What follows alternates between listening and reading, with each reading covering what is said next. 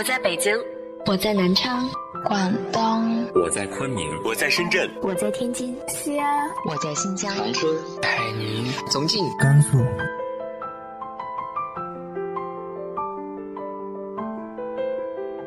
这里是 FM 幺八零八四，昨天的你的现在的未来，我是主播背着吉他的蝙蝠女侠。无论你在哪儿，这里都有我的温暖等你。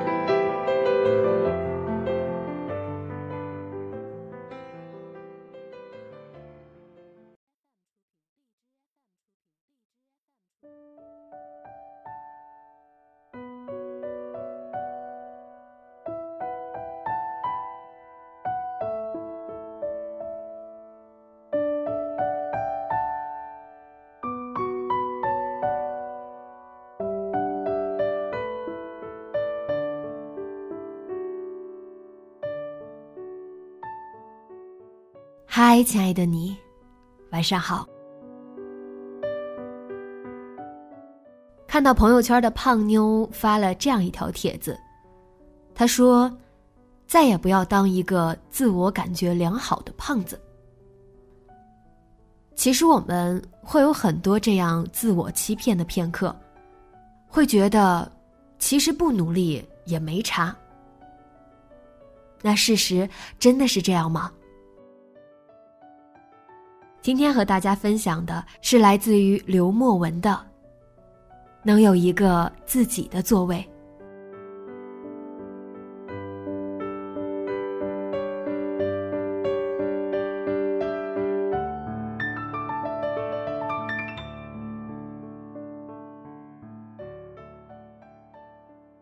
整个三月都在教课，给一些高校的学生讲设计师的工作状态、设计方法。还有行业细节。一开始没有学生来上课，来了也没人坐在前面。大多数人是凑课时做做样子，没有带着兴趣和欲望。我举了一些行业里比较好玩的案例，又给大家看了许多实际的项目。几节课下来，前面的座位渐渐坐满。后来，又有许多陌生的面孔。在台上观察下面学生的反应，讲课也是需要节奏，时刻注意措辞，不像是曾经工作时汇报那样轻松。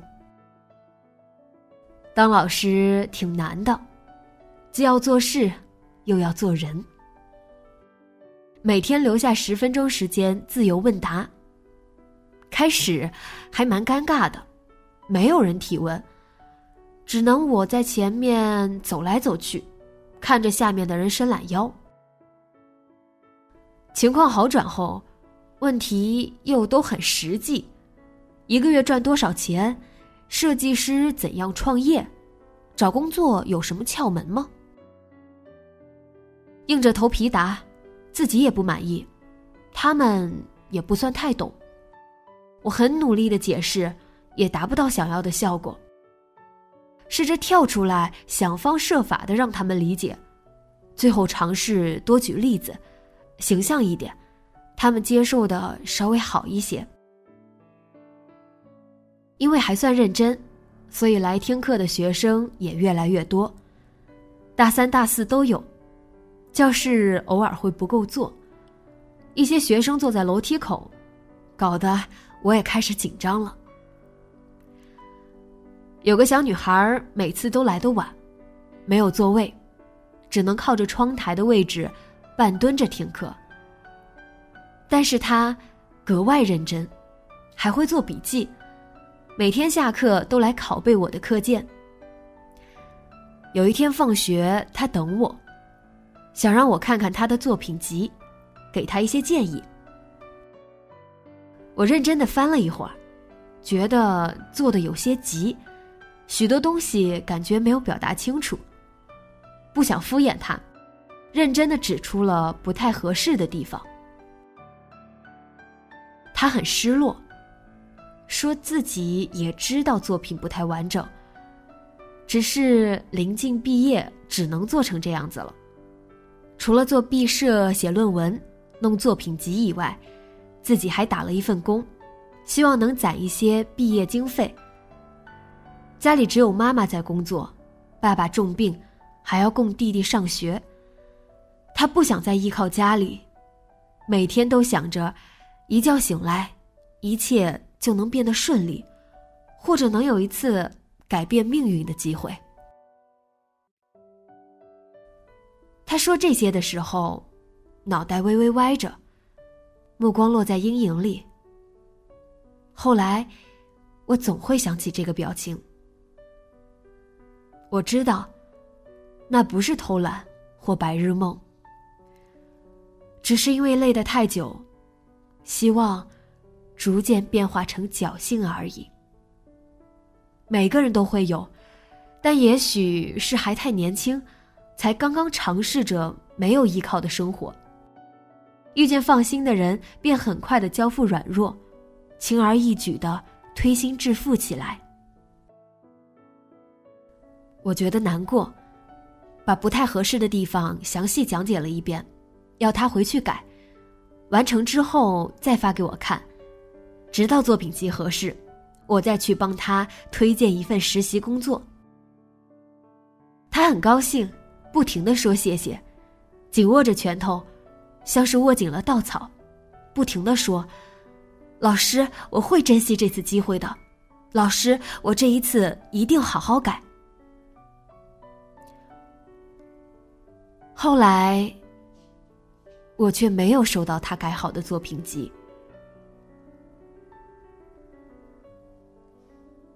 还有一次讲课，瘦瘦的戴眼镜的男生问我：“像他们这样大的时候，我在干什么？”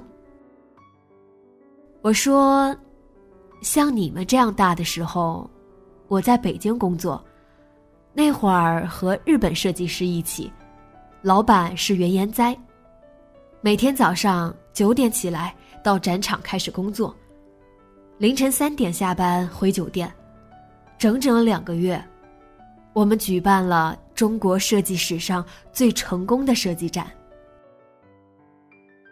讲到这些的时候，大家眼里放光。我放了一些当时工作的照片和录像，同学看的兴趣盎然。讨论也热闹起来，目不转睛。照片忽然放到一个外国帅哥，我说：“是我在地铁里偷拍的。”孩子们起哄。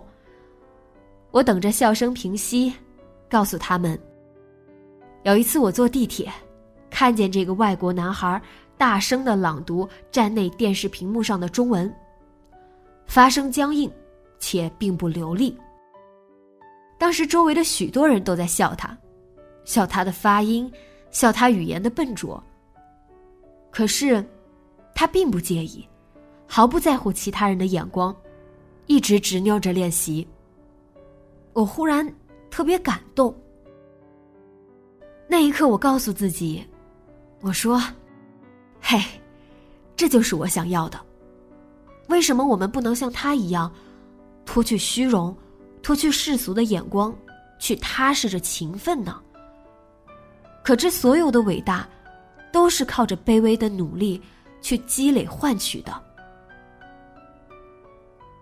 教室里忽然安静了，没有人在嬉笑，一双双眼睛认真的盯着我，好像还在等我没有说完的话。我目光游离了一会儿。撞见那个让我帮忙看作品集的女同学，她的表情最期待，好像盼着我能说点什么，多给她一些鼓励。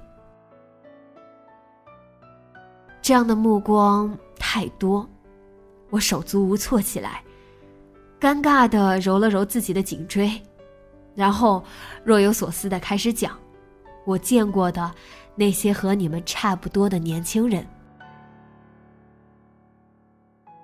二零一二年，我在江苏做家居用品，在工厂里看见一个二十岁出头的小伙子，在没有任何保护措施的情况下，进行切割大理石作业。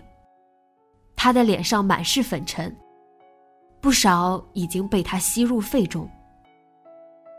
我去给他买了一个口罩，他还嫌弃，说城里人矫情，他不需要。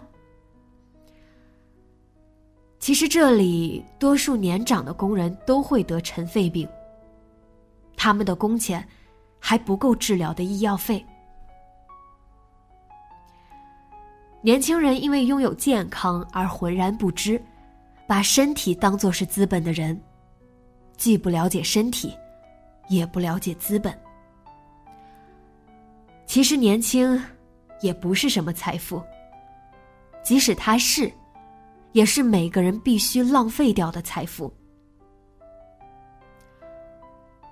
二零一三年，我参加了深圳市政府举办的一个设计比赛，在那里我认识了一个姑娘，他在初赛就淘汰了。那时他重感冒，身体状况很差，我安慰他：“不是什么很严肃的比赛，看开一点就好了。”不是客气话，我确实就是这样想的。当时我也是年轻，因为怕自己被淘汰，所以事先摆出一副无所谓的样子，哪怕失败，也能满不在乎的全身而退。说到底，是懦弱自保的表现。对于没有能力企及的事情，先表现出不屑，幼稚的安慰自己。贯穿了年轻时的多数欲望。后来我侥幸进了决赛。到了比赛当天，我又看见那个重感冒的姑娘。他又来了，还在擦鼻涕，显然感冒还没有好。每一个人上台讲解自己的作品时，他拿着相机认真的录制，偶尔抽一抽鼻子。眼神里全是渴望，我忽然很羞愧。有多久没有遇见这种认真了？他比我更应该站在台上。我举这两个例子，就是想说，人都会自我安慰和自我欺骗，但即使骗得了自己，生活。也不会让你蒙混过关。现在的你们，除了年轻，还拥有什么？你们想让自己成为什么样的人？现在就发问。过去一笔勾销，这一秒，开始对自己坦诚，不再浑浑噩噩了，也不再侥幸了。讲到这里，铃声就响了。下课，但是只有少数的几个人动，大多数人还都在座位上。忽然，后面有个男生问：“老师，你三十岁还有理想吗？”我笑了笑，算有吧。二十岁的理想太华丽，不够清晰认真。四十岁的目标太实际，早已失去原有的浪漫。或许只有三十岁，是一个拥有理想的合适年纪呢。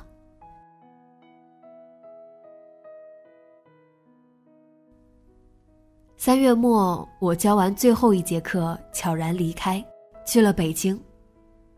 一些学生因为我的不辞而别发来微信询问，我挑着回了一些，也尝试过打探那个女生的情况。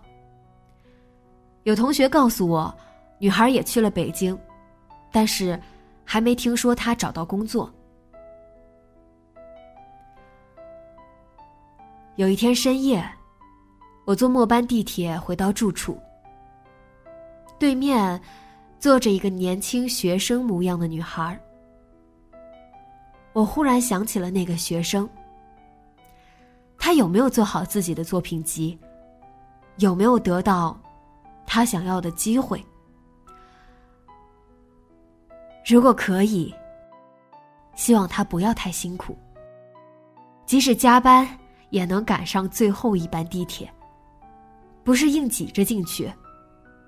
最好车厢空旷，他能有一个安静的座位。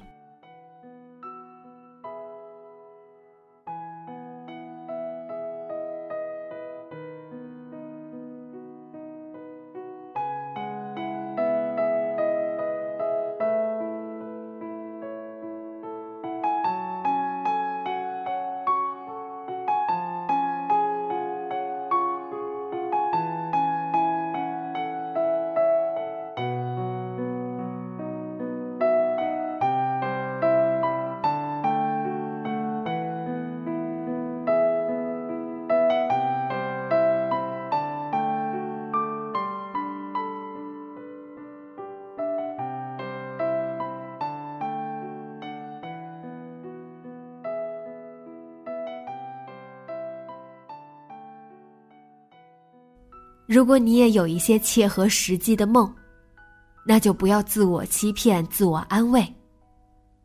就在现在，脚踏实地的去追梦吧。直接在节目下方留言，分享给我你的想法吧。今天的节目就到这里，节目原文请关注微信公众号“背着吉他的蝙蝠女侠”。电台和主播相关，请关注新浪微博“背着吉他的蝙蝠女侠”。